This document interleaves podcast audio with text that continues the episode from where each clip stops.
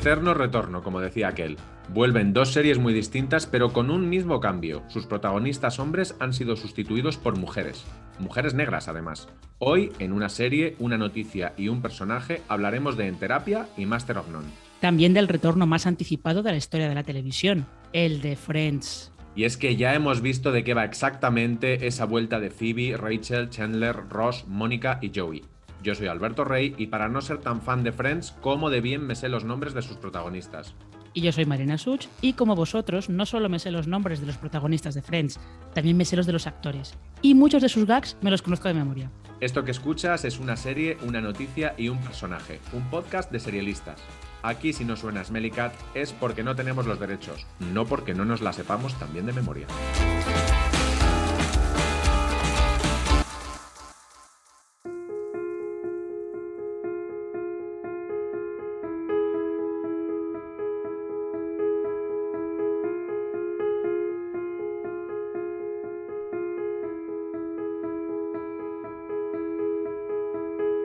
Terapia siempre fue una serie especial por muchas cosas. Es uno de los ejemplos más claros de lo que en tiempos solo podía hacer HBO. Su vuelta también es una demostración del compromiso de esta empresa con su esencia. Y los cambios que han realizado en la serie, una prueba de que sus directivos saben leer los tiempos que corren. ¿Por qué?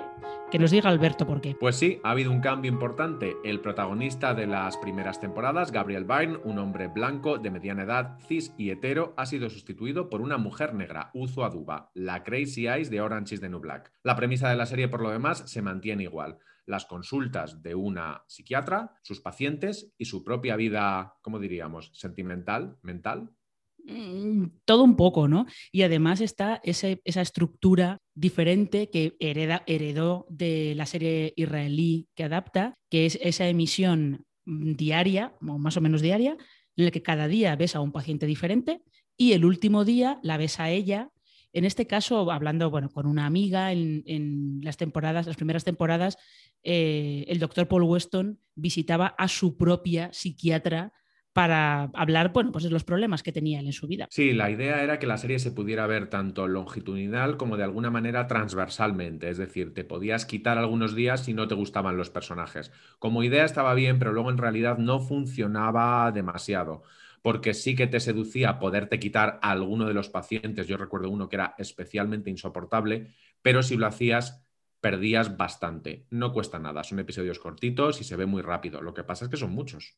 Y además lo que pasa también es que eh, son episodios simplemente de dos personas hablando, que eso depende, como te estaba comentaba antes Alberto, si uno de los personajes es un poco insufrible, pues se puede hacer un poquito más duro seguir esos 25 minutos más o menos que dura cada episodio, pero aunque la estructura es la misma y también son dos personajes hablando y diferentes pacientes que pasan por, por la consulta de, la doctora que interpreta a Uzo Aduba, sí que ha habido algunos cambios en esta temporada, más que cambios, yo diría que eh, como que en terapia se ha puesto, se ha puesto al día del signo de los tiempos, ¿no? Porque a ti te, sorprendió que, que, incluyeran menciones a, a, la pandemia. Me pareció curioso. Las series tienen que decidir si lo hacen o no lo hacen y precisamente en terapia, que es una serie que habla de lo que le pasa a la gente en la cabeza en este periodo que hemos tenido de salud mental tan comprometida para muchos, quizá era, era importante y necesario. Me pregunto si no se hubiera hecho,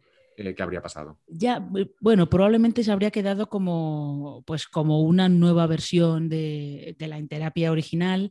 Yo creo que esos, esos eh, toques sí que le dan un toque diferente sobre todo con algunos pacientes, porque en algunos pacientes es, es, muy importante el hecho de que esté, básicamente esté metido en casa haciendo cuarentena y, y, no pueda salir. O sea que realmente para otros es simplemente bueno, una cosa anecdótica, pero para algunos es una, cosa, es una cosa muy importante. Lo que también es importante es eso, lo que hablábamos, el cambio de Gabriel Byrne a Uzo Aduba, porque nadie se habría, nadie habría dicho nada si hubiese, hubiese mantenido la serie con el doctor, con el doctor Weston, porque era un muy buen personaje interpretado por un actor estupendo, pero cambiarlo por una mujer negra y además ponerle de, contrapartida sentimental, aunque es su ex, un hombre blanco, es creo también estar atento al signo de los tiempos. Sí, y crea unas dinámicas con algunos pacientes, con uno en concreto, que es el que es este eh, millonario que ha estado, ha estado en la cárcel por estafa por fraude, por fraude o algo por el estilo, que genera unas dinámicas muy interesantes y por el hecho de que ella es, como dice Alberto, ella es una mujer negra, este paciente es un hombre blanco, y hay ahí ciertas cosas y ciertas asunciones que complican bastante, complican bastante el tema. Lo interesante que tiene también en terapia es que esta estructura le permite tener a muchos actores que, pues, que les apetece pasarse por, por esta serie. Si en esta temporada nueva tenemos a Joel Kinnaman, a eh, John Benjamin Hickey. es ese eh, millonario del que hablabas, uno de mis actores favoritos. Efectivamente, sí. Eh, está también Anthony Ramos.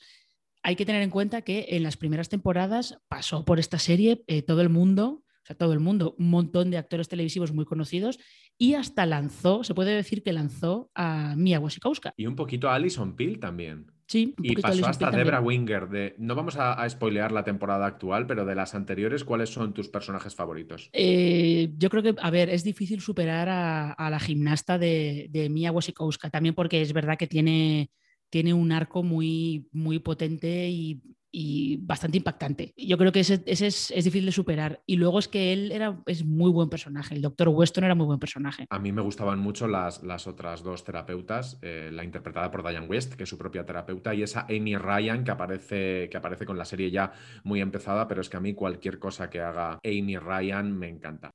Donde no hay muchas mujeres negras, por cierto, es en la serie de la que vamos a hablar ahora. Y no es por entrar en polémicas, pero las cosas como son.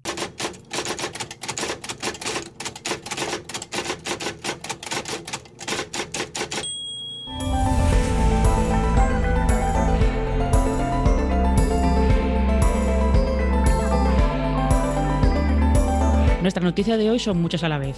Que vuelve Friends, que lo ha hecho en un episodio especial, que no es un episodio narrativo, sino otra cosa, que se ha visto en HBO Max y finalmente, tras unas negociaciones que imaginamos duras, porque hubo ahí un poquito de, duda y de inseguridad, en España está disponible en, HBO. Madre mía, contarlo, solamente contarlo es, es agotador ya. Pero bueno, el caso es ese, que, que, ha vuelto Friends. Vamos a ir parte por parte. O sea, esta era la vuelta más esperada de una serie en la historia? Pues puede ser, puede ser porque acordaos que antes de que HBO Max se quedara con los derechos en exclusiva de, Friends para el streaming, Netflix, que era quien los tenía antes, llegó a pagar 100 millones de dólares por tener la serie en catálogo durante un año más y no en exclusiva, sino compartida con, con HBO Max. O sea, imaginaos la cantidad de visionados que tenía Friends eh, en Netflix como para permitirse eso, pagar esa millonada por una serie que iban a perder en, dos años. Y además se generaron rumores locos, como que los actores ya no se llevaban tan bien y estaba siendo problemático reunirlos a todos, algo paralelo, por ejemplo, a lo de, a lo de Sexo en Nueva York, que ya sabemos cómo ha acabado. Y mi rumor loco favorito, que era que el especial ya estaba grabado, que sí era un episodio y que lo emitiría la plataforma de la N Roja por sorpresa y por un tiempo limitado, como queriendo recuperar la idea del evento televisivo. Como idea estaba muy bien, como realidad ha sido justo lo contrario. Sí, como idea yo creo que la gente pensaba, yo creo que todo el mundo piensa que lo, que hizo Beyoncé con Lemonade se puede hacer así porque sí, ¿no? Que es como fácil, ala, se hace y ya está, lanzo un, disco sin que nadie lo sepa. Pero no, evidentemente es más complicado. Y yo creo que en, en esos rumores de que iba a ser un episodio normal, no solamente había que contar con los actores, sino que había que contar con los creadores de la serie. Y yo no sé si David Crane y Marta Kaufman están por la labor de escribir un capítulo solamente para que estos seis vuelvan a estar en, pantalla. Y además para unos actores que desde que terminó la serie, es más, con la serie todavía en emisión, ya se habían convertido como en metaactores. Son siempre están como interpretando una versión de lo que nosotros creemos que son, desde, desde la propia Phoebe, em, Lisa Kudrow, que hace justo lo contrario de lo que se espera de ella, hasta Jennifer Aniston, que ceba su propio personaje. Es imposible volver a recuperar esa inocencia que tenían los actores de Friends cuando empezaron a hacer Friends, que eran literalmente, se nos, se nos ha olvidado esto, desconocidos. Sí, no, no, es que no eran nadie. Nadie, los, nadie sabía quiénes eran.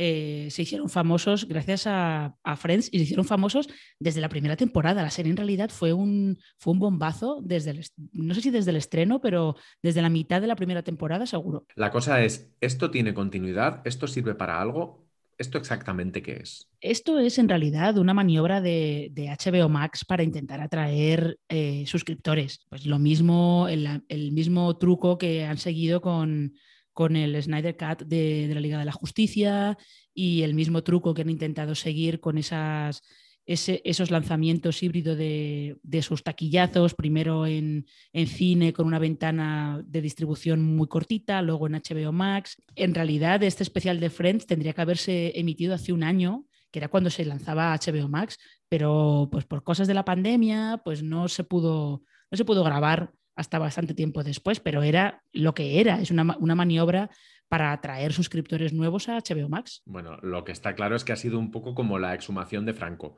décadas hablando del tema y luego tampoco ha sido para tanto, como en Bienvenido Mr. Marshall. Bueno, Alberto, sal del jardín, ¿eh? Sal del jardín, avanza hacia la luz. Te voy a preparar un tazón de macolate.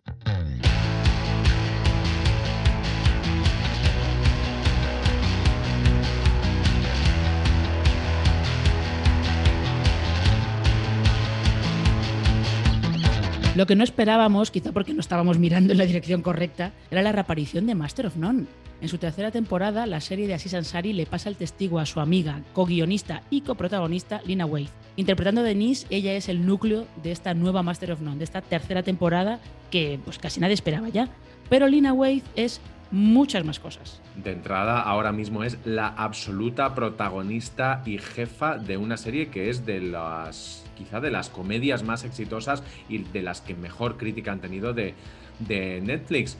La serie pasa de ser una serie urbanita a una serie en el campo, esa casa de, del que vemos en el primer episodio y que, y que, nos ha dejado todos alucinados. Ahora me cuentas, Marina, lo que pasa con esa casa. Y también ha pasado de ser una comedia sobre la nueva masculinidad a una serie sobre no sé, sobre ser mujer, sobre ser negra, sobre... No, no lo tengo nada claro. La casa, Marina, háblame de la casa, porque yo solo puedo pensar en esa casa. La casa que yo sé que tú, en cuanto viste la casa, estabas ya buscando en, en Booking o donde fuera. No, en Idealista. Directamente, un Architectural Digest en plan de eh, dónde está esta casa, cómo se puede alquilar, cómo se puede pasar allí la noche. Pues no se puede, queridos compañeros, porque es un decorado. Un decorado muy bien hecho, mm, está todo pensado al detalle, pero es un decorado. Y mm, lo que comentas sobre la tercera temporada de Master of None, ¿tú crees que puede ser más porque la temporada gira en torno a Denise y a su mujer y a, mm, a una crisis que pasan, que pasan ellas ¿Crees que puede ser más una cosa tipo que estén intentando hablar del matrimonio? ¿Tú crees que han intentado hacerse un, Ingmar Berman? Pues es probable, pero lo que, lo que sí tengo claro es que han escurrido un poquito el bulto de lo que estábamos esperando de Aziz Ansari, que es que abordase a través de su serie su caso de MeToo, que fue un falso MeToo, o no sé, no sé exactamente cómo definirlo sin meterme en otro, en otro jardín. Lo que ha hecho Aziz es apartarse, aparece en el primer episodio de una manera muy amarga, muy bien escrita pero muy rara, y dejarle espacio a Lina Waithe y a su, y a su chica en la, en la ficción para hablar, si yo no sé si tanto del matrimonio como del éxito, de la, de la, gestión del éxito, porque no es spoiler decir que la serie comienza con el personaje de, de Denise, convertida en una autora superventas, vive en una casa maravillosa en medio del campo y tiene una relación un poquito desigual con su, creo que su novia, creo que no están casadas, que quiere quedarse, quedarse embarazada. Sí, es un poco un Bergman. A mí me ha parecido muy, muy, muy aburrida, tengo que decirlo. Ya, es que yo creo que eh, probablemente el cambio de tono sea, sea, bastante, bastante heavy, pero por otro lado responde al estatus que Lina Wade ganó justo desde que apareció en, Master of None, en las primeras temporadas de Master of None, donde era la amiga de. ¿Cómo se llama el personaje de Sansari? Él se llamaba Dev. Dev, eso es, muchas gracias. Y de hecho, eh, Wade ganó un Emmy, un Emmy compartido con, con, Ansari por ese episodio de Master of None en el que Denise sale del armario y donde tenemos a Angela Bassett como, como su madre. Y es que luego, además, a partir de ahí, es que la hemos visto como actriz en Westworld, en Dear White People y hasta en DC Sass. Y si sales en DC Sass, eso quiere decir que has alcanzado un estatus bastante alto. Sí, sí, es el Hall of Fame de la celebridad actoral norteamericana. También Lina Waithe es creadora de una serie que a mí me gusta mucho, que se llama The Chi. The Chi significa Chicago, no The Chai, que lo he escuchado, eh, leído así, y mira que yo soy garrulo, pero no tanto. También es la productora de Dem, esa serie que parece Jordan Peele, pero no es de Jordan Peele. De ese remake, remake extrañísimo en forma de serie de la Boomerang de, de Eddie Murphy, es es normal que estemos pendientes de lo que hace Lina Weise porque es una tía muy guay y que hace avanzar mucho la industria. Sí, y que está, está moviéndose mucho, sobre todo eh, como productora, se está moviendo mucho apoyando a, otras voces que igual no lo tienen no lo tienen tan fácil para hacerse hueco en Hollywood. Y yo creo que también ella lo que está haciendo es un poco lo que Ansari hizo con ella, ¿no? Que era eh, darle esa plataforma, porque acordaos que cuando ganaron el Emmy fue ella quien dio el, el discurso de agradecimiento, ¿no? Él. Y todo esto sin haber cumplido los 40, como Emerald Fennel y como Phoebe Waller-Bridge. Es que no es justo. Pues no, pero ¿acaso tienen ellas un podcast tan estupendo como este? Que no tenemos nada que enviarles, Alberto. Eso, eso. Vamos a decirlo más fuerte, que nos oigan, que nos oigan. Do you have a podcast, Phoebe? Do you have a podcast, Emerald? You don't. You just don't. Who is the boss? I am the boss. Seguridad. Do you have a podcast? Seguridad. Do you have a podcast?